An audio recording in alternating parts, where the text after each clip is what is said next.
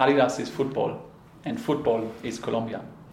Uh, for us as a brand, it's very important uh, to make a contribution to the growth of the country and also to be part of the pride that the country has about football.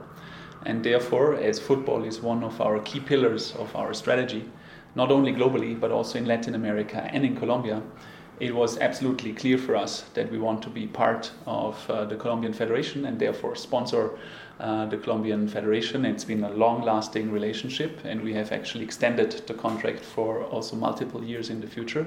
So we're very proud uh, for the team uh, in Colombia to be with us. And even more so, not only for the men team, but equally also for the female team. As you probably know, uh, we just finished the Copa America for women's in, um, in Colombia, the first time uh, in July this year. And the Colombia women's team made it uh, to the finals, which is a great achievement and really made uh, a lot of uh, noise and, and, great exciting uh, progress about women's football leadership in Colombia. And even more so, what makes us super proud is that Linda Caicedo, uh, is now uh, the MVP of the Copa America. So we truly feel that Adidas as a brand, together with the Colombia Federation, um, is, a, is a great collaboration and a great connection uh, to really live football in Colombia.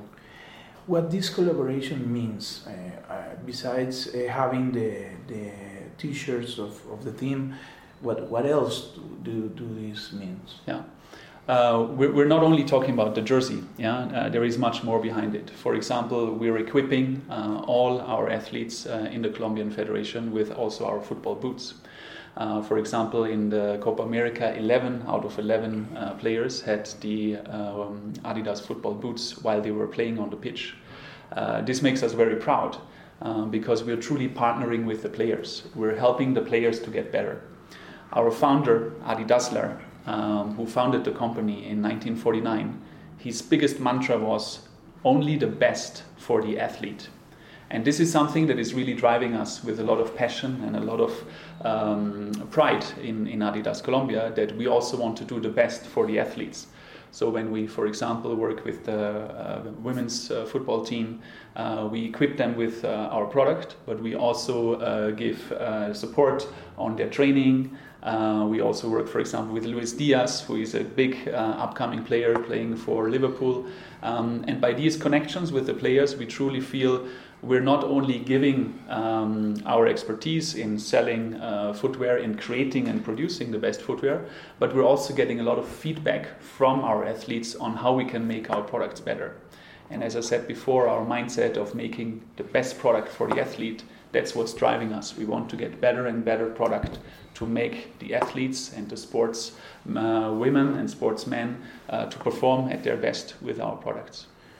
Okay, so uh, is there any numbers that you can share with us uh, about the how many jerseys did you do you sell of the Colombian team by year or by month, or maybe or maybe even boots. How many boots do you sell in Colombia in a year? Yeah, um, I'm not able to give you details because obviously the numbers vary a lot uh, in between. Do we qualify for a World Cup or do we not qualify for a World Cup?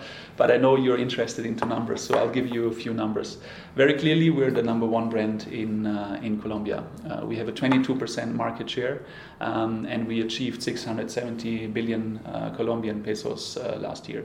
So we had a strong growth. We had more than 20% growth in 2021 versus 2020. These are the official numbers that I can share with you.